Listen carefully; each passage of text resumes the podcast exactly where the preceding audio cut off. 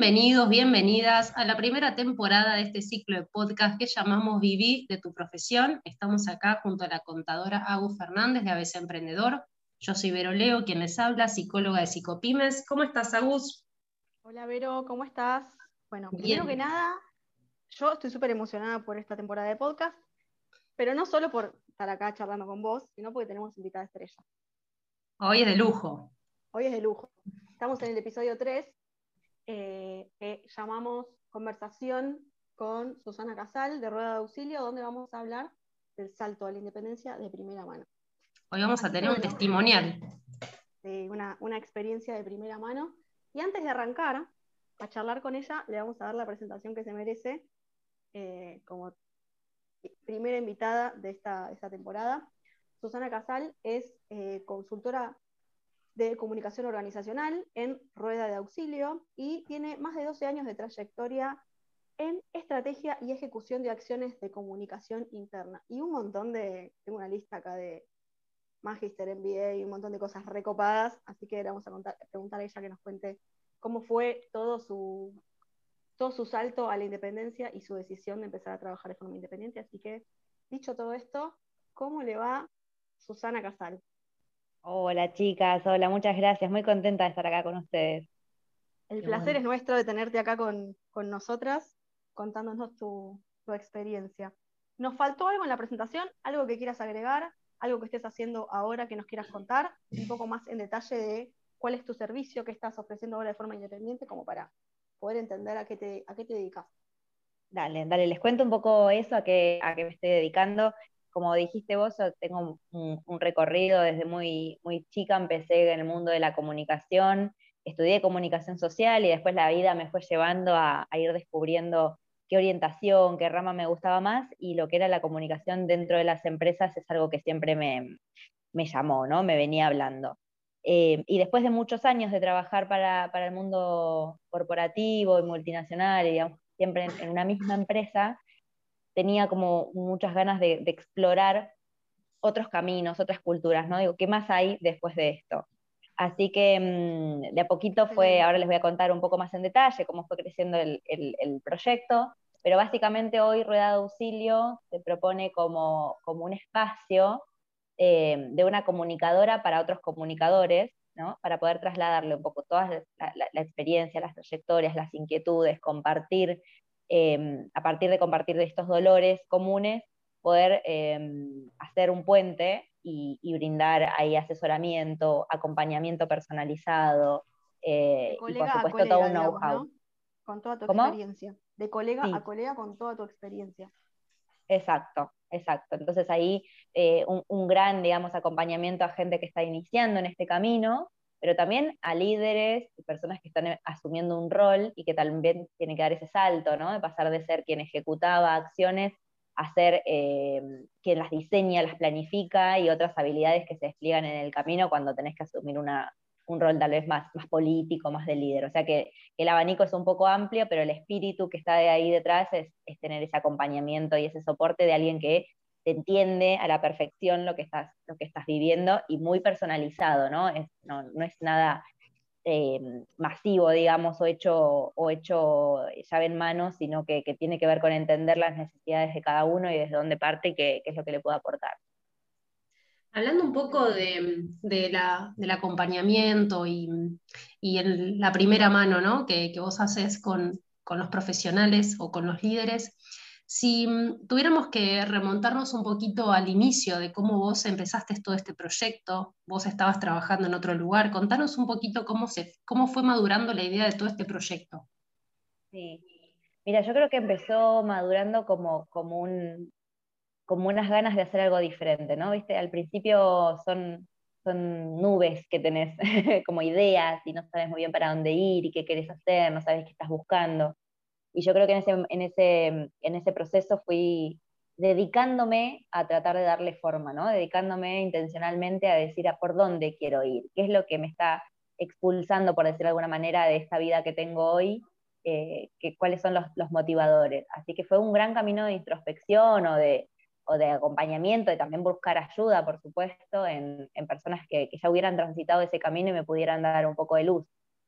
Y Así que creo que empezó desde, no podría ponerle un año, o sea, mucho tiempo en el que uno se les planta la semillita y decir, si yo me imagino acá para siempre, esto es lo que quiero, ¿qué más hay? ¿no? Empezar a hacerse muchas preguntas, de buscarle muchas respuestas y, de ir después incluso tallando opciones, ¿no? Porque, porque uno se imagina si tal vez es cambiar de trabajo simplemente, o está buscando un rol, si tal vez es algo más vocacional. después de todo, de desentramar todas esas esas preguntas y darle claridad, que es un proceso largo, que lleva su tiempo, que cada persona, imagino, que lo transita a su manera, yo fui pudiendo encontrar y construir este camino. ¿Cuáles eran? Fue, ¿Fue, una incomodidad o, fue simplemente un escuchar, un sentirte, empezar a sentirte diferente respecto de algo que ya venías haciendo hace mucho tiempo? O sea, ¿te generó una incomodidad estar en un lugar que, que no sabías si, si todavía tenías ganas de estar o al contrario, lo viste como un desafío? Mira, un poquito de las dos cosas. Yo creo que hay un, poco de no sentirse totalmente pleno, o yo al menos digo, a la primera persona no me sentía totalmente plena donde estaba.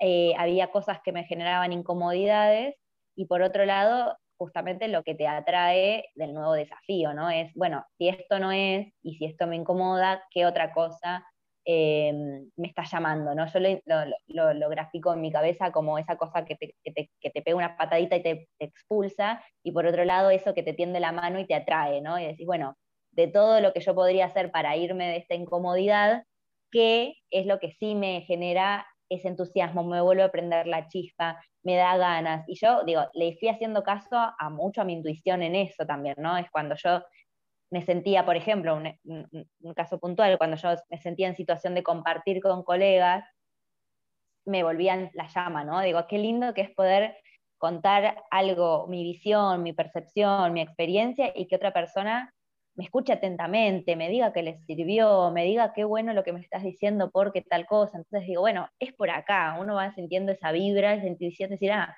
me parece que es por este lado no sé qué nombre tiene, no sé cómo se llama, no sé qué forma le daría, pero es por aquí. Y yo creo que hay mucho de, eso escucharse a sí mismo que es muy importante. Yo te quería preguntar, em, ¿cuáles fueron las inquietudes, los miedos, los sentimientos, lo que ibas, todo lo previo a dar ese salto a la independencia? ¿Qué te pasaba? miedos por todos lados, de todos los colores.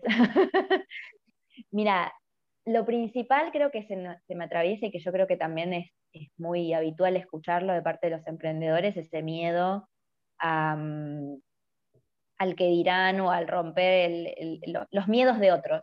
Yo creo que eran miedos míos, pero había muchos miedos de otros, ¿no? De cómo vas a dejar un trabajo así, y qué vas a hacer, y, qué, qué, va a pasar con tu sueldo, y pero vos vas a tener un hijo, ¿no? Cosas como que que te ataban y que por ahí decían, bueno, por ahí son miedos míos o son miedos de, de la sociedad, de mis papás.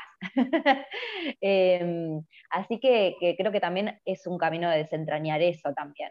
Em, yo me di cuenta que por ahí en mi, en mi recorrido estaba eh, decidiendo que tal vez prefería ganar menos plata, pero sentirme más plena. Y esas son decisiones, como muy a conciencia, eh, que vas tomando. Eh, ¿Qué es importante para vos en tu vida? Así que miedos de, a, nivel económico, a nivel em, social, digamos, de, cómo te podría mirar el resto. Nivel identitario, miedos de decir, ¿y quién soy yo fuera de esta empresa? También me, me, pasaban eso, ¿no? Es, por ahí hay gente que me, que me habla, que me escucha, que me sigue porque soy este rol en esta empresa, pero si yo me voy de acá, eh, me, me, van a aceptar, seré lo suficientemente buena, también mucho síndrome del impostor, muchos miedos y además en cada etapa y en cada pasito que vas dando surgen otros miedos distintos. Eh, por eso para mí es fundamental hacer, hacer, red y juntarse con gente que esté en la misma, que pueda entender, eh, o al menos, eh, al menos que se esté haciendo los mismos cuestionamientos que uno, o que ya se los haya hecho y ya se los haya superado, para poder transitar todo ese camino con más confianza. Ahora, una vez que... Sí, sí, No, dale, dale. Te preguntaba, una, una vez que cae la idea, que vos decís, bueno, listo, ya, yo ya quiero ser independiente, quiero encarar mi proyecto por acá, ¿qué te ayudó a tomar la decisión final? Em, yo creo que dos, dos cosas. Una, el universo, que a veces te dice, este es el momento. A mí particularmente me pasó que hubo un par de situaciones que dije, mira, esto no da para más, mucho desgaste, se dieron un par de situaciones puntuales que decís, listo, ya me están mostrando el universo que si no es ahora, ¿qué estoy esperando? ¿no? Entonces, un poco es a veces el sentido de la oportunidad. Y, mm, lo otro es no esperar el sentido de la oportunidad, ¿no? E, e, es, simplemente tomar la decisión y decir, dale, hacelo, hasta, hacelo, ¿no? ¿Qué, más, qué más te falta? Que, siempre te va a faltar algo, siempre, nada, toma acción. Y en eso fue muy, muy, muy importante eh, mis procesos de mentoring, de coaching, eh, escuchar a otros emprendedores. Y en ese sentido, Agus, que, está aquí, fue una persona muy, muy relevante en ese sentido, ¿no? De, de, poderme hacer visible eso que para mí era todavía muy confuso, ¿no? Esa necesidad de tomar acción, de animarse, de probar, y que si no dabas el salto, nunca lo ibas a poder vivir.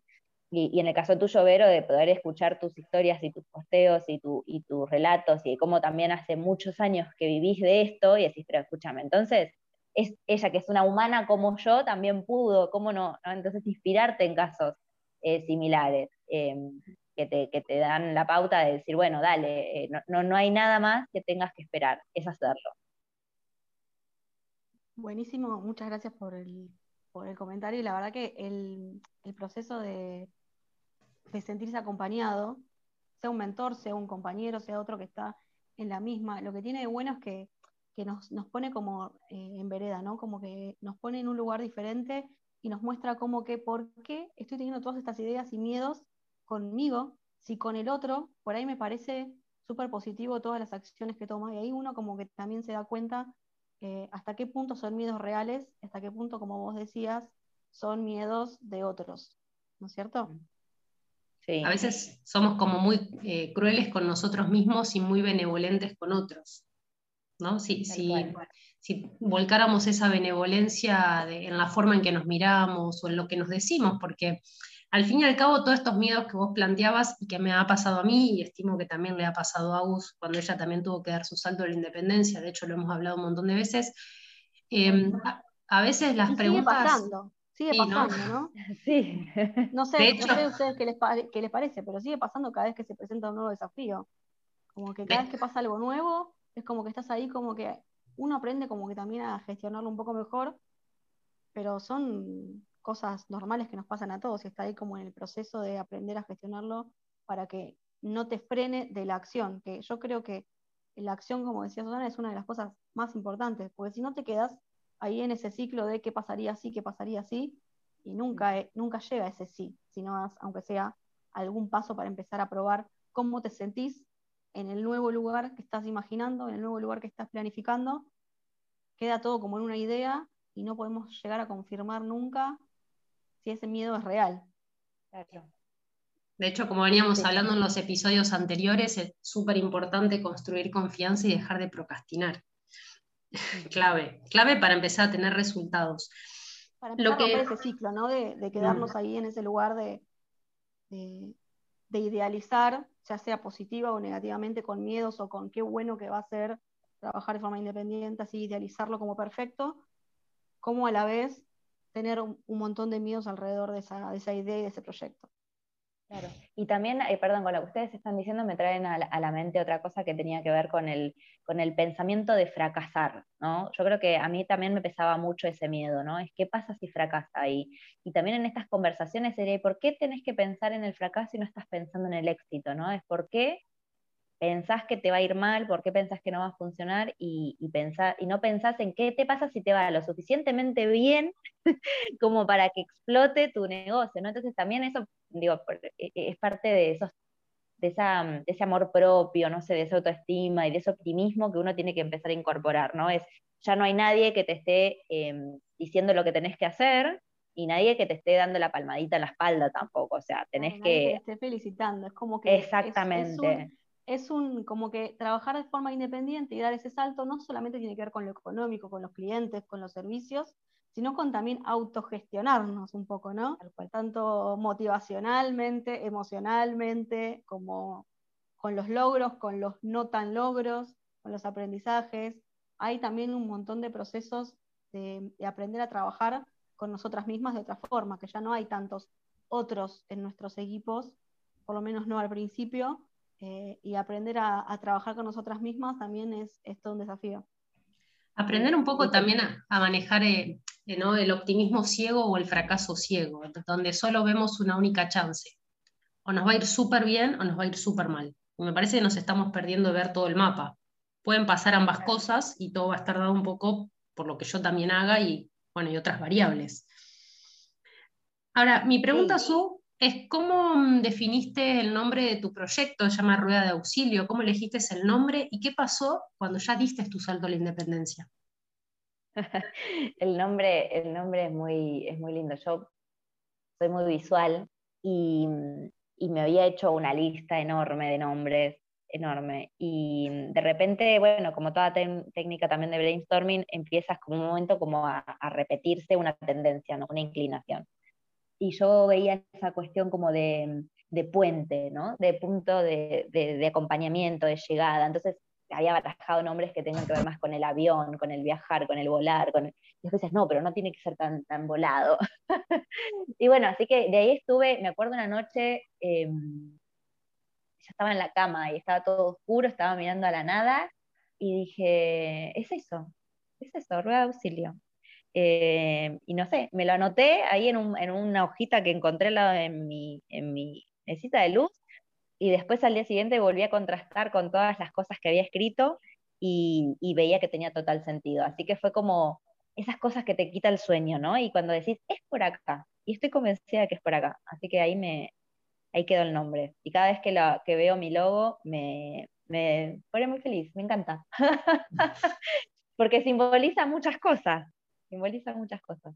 De hecho, marca un camino, ¿no? Claro. ¿Y, qué pasó cuando... Siempre para respaldarte, siempre para respaldar las acciones, ¿no es cierto? Y la de auxilio lista para, para, ayudar. Sí, para mí, digo, para mí simboliza el optimismo de decir, pará, listo, eh, te rompiste, fracasaste, te pinchaste, estás perdida, estás espantanada, no importa, esto tiene solución, esto se arregla, tiene una rueda de auxilio, de acá salimos. Y tiene esa cuestión también de, un otro, ¿no? Digamos, es como siempre necesitas una, herramienta, una, persona, un, algo que, la rueda de auxilio viene muy asociada como a todo el servicio técnico, tal vez, ¿no? Que es, bueno, siempre hay un equipo, un alguien para, acompañarte. Algo o alguien que te levante. Exacto, exacto. Y también em, lo que tiene que ver con llegar a destino, ¿no? O sea, para, en todo lo que yo hago, eh, siempre trato de desentrañar y de hacer visible los objetivos, los objetivos, los propósitos, hacia dónde vas. Y, en el mundo de la independencia yo creo que es muy presente, es ¿qué estoy, qué estoy buscando con esto? ¿no? ¿Cuál es la intención? ¿Para qué hago lo que hago? ¿A dónde quiero llegar? ¿A dónde quiero llegar y cómo voy a construir ese camino? Eh, y en ese sentido, digo, retomando un poco con lo que decíamos recién de, a veces ver los fracasos y los, y los, eh, y los aprendizajes, es como ningún hecho es exitoso o, un fracaso en sí. Eh, hay, hay, cosas que, que, cada no que te dicen en una venta es un aprendizaje y te entusiasma decir, no, no, listo, no, no importa, el próximo le voy a decir otra cosa y es distinto. Y vos estás sumamente motivada, contenta con lo que para otro puede parecerle un fracaso, ¿viste? Es como, ¿y qué? ¿Y cuánto facturaste? ¿Y cuántos clientes tenés? no, mira, no tengo ningún cliente, pero la estoy pasando bomba. es como todas esas, esas cosas que solamente entiende uno. Claro, que ya está em, en el baile, ¿no? Que ya está en el exacto. baile. La gente que, que sigue en relación de dependencia hay cosas que obviamente al no vivirlas, al no experimentarlas, es difícil que las, que las entiendan. Y hablando de este camino, ¿no? De, que te ayuda a recorrer la, rueda de auxilio y que te acompaña. Eh, vos, ahora que ya diste este salto y que ya estás trabajando de forma independiente, ¿cuáles son lo que hoy ves como pros y contras o lo que más te gusta y lo que menos te gusta de este lugar, desde estar parada en otro lado de profesional? Em, ¿Están ahí? Porque yo me parece que se un poquito. Ah, perdón, perdón, perdón. Eh, mira, yo creo que eso va evolucionando, va cambiando. Em, hoy, con mi mirada de hoy, te puedo decir que lo que, em, que, lo que más me gusta es sentirme eh, plena, sentirme que tengo de vuelta mucho entusiasmo y decir, tengo un mundo de posibilidades para mí, ¿no? Esa sensación de sentirte que tenés, que tenés mucho por hacer, de que hay muchos, muchas ideas, muchos proyectos. A mí particularmente son cosas que me hacen sentir viva, que me, estimulan un montón. Eh, esta cuestión de a veces sentir que no tengo tiempo para hacer todo lo que quisiera hacer, a mí me genera una adrenalina muy, muy positiva. Em, y también valoro muchísimo el paradigma en el que, en el que nos paramos los, los del mundo emprendedor. El paradigma de la colaboración, de la cooperación, de aprender de otro, de la generosidad, del apoyarnos, de hacer red. Para mí es, saca lo, más lindo de los, seres humanos. Em, no lo siento un ambiente competitivo, no dudo que seguramente haya personas, pero es como que no, como que rápidamente las relaciones pobres se caen rápido eh, y que lo genuino perdura, persiste, y, encontré gente hermosa que, que estaba... de, hecho, de hecho, este trío que estamos acá, surgió de red, de red, de red. A ver, a ver, yo la conocí por contactarla para hacer juntas una, un, ciclo de vivos que yo hice en, en ABC Emprendedor, y bien arrancó la pandemia. Eh, Susana tomó conmigo una mentoría y después la contacté con Vero porque tenía muchos puntos en común y acá estamos, ¿no? Como que te van a de hecho, después, muy copadas. Susana también dio cursos en, mi, en, mis programas, o sea que estamos ahí armando red. Y, y, lo, y lo, difícil del mundo independiente, ¿qué, qué ubicas tú? Y lo difícil, em, mira, lo difícil es como gestionar todas esas emociones. gestionar la incertidumbre, eh, gestionarse a sí mismo, lo que decía Agus, ¿no? Para mí el autogestionarse es, es difícil, es entender tus ciclos, entender que a veces ves todo negro y sin embargo que eso no te puede derrotar, eh, porque no es objetivo, ¿no? Es como subjetivo. A veces ves que, que, no te salen las cosas o que no sabes muy por, dónde empezar. Em, y, y, a veces el, exceso de, de, entusiasmo y de alegría hace que tal vez te, te disperses y no tengas tanto foco y que no estés tomando tanta acción. Bueno, como ser muy consciente de, de, vos, de tus registros y de tus, y de tus acciones. Y, hay, hay un miedo como principal de cuando empezamos a trabajar de forma independiente, es de perder esa seguridad, entre comillas, muy entre comillas, resaltado en negrita, todo con colores, la seguridad del sueldo a fin de mes, ¿no? Como que mm. dejamos, dejamos de tener ese que llega el día uno del mes y cobramos eh, ¿Cómo gestionaste vos ese, ese, cambio, ¿no? De, Mira, fue, esa fue una de las seguridad, entre comillas. Sí.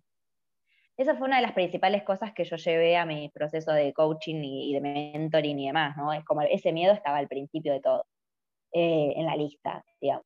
Y, y, lo primero que hice fue aceptarlo, ¿no? Es como entender que eso tenía una parte de, de mito y una parte de realidad, y que la parte de realidad, si era así, ¿cómo le va a hacer? Ok, suponete que no pasa nada, suponete que no vendes nada, ¿y qué vas a hacer? Y eso me llevó a prepararme para el salto, ¿no? Es como eh, esa, estrategia de la que ustedes también hablan mucho, de, bueno, preparar el salto, pensarlo de antes, ¿no? ¿Cómo lo vas a hacer? ¿Qué opciones hay? ¿Qué alternativas hay? ¿Y qué pasaría? Tener tu fondo de reserva, sacar unos buenos cálculos de cuánto tendrías que, vender y de cuál es tu margen de, no, de que no entre nada y cómo vas a hacer para empezar a generar esas ventas. Bueno, toda esa planificación previa a mí me dio mucha seguridad. Eh, el sentir que, bueno, que ya no era una variable eh, imposible, digamos, una variable que, que, tenés márgenes de error y márgenes de no sé qué, pero que hay estrategias para eso, ponerlo en caja y eso a mí me ayudó mucho, porque es cierto, es cierto que vos en un trabajo de relación de dependencia, hagas o no hagas, esa parte es como la más fácil, listo, vos sabés que cobras a fin de mes. Em, pero cuando tomás la decisión con toda la conciencia de que eso no es em, ya lo que te satisface, ya no es una opción quedarte por el sueldo. Espectacular, Su. Bueno, muchas gracias. Nos quedaríamos conversando mucho más. Eh, posiblemente te invitemos en, otro, en otra temporada, pero mm, me parece que diste mucha luz a quienes están intentando dar su salto a la independencia y todavía no se animan. Em, ¿Dónde te encontramos, Su? Quienes quieran seguir. Muchas gracias. Gracias, gracias por invitarme a compartir, porque así como a mí me ayudó a conocer la experiencia de otros, creo que que si algo de, estas, de estos podcasts y de todos los materiales que ustedes producen ayuda a otros, eh, me voy a sentir muy, muy gratificada. Me pueden encontrar en Instagram como arroba rueda de auxilio, en LinkedIn como rueda de auxilio o Susana Casal, que está la página de empresa la mía. Eh, y si quieren, después ahí en las notas del, podcast dejamos algo, un ratito más.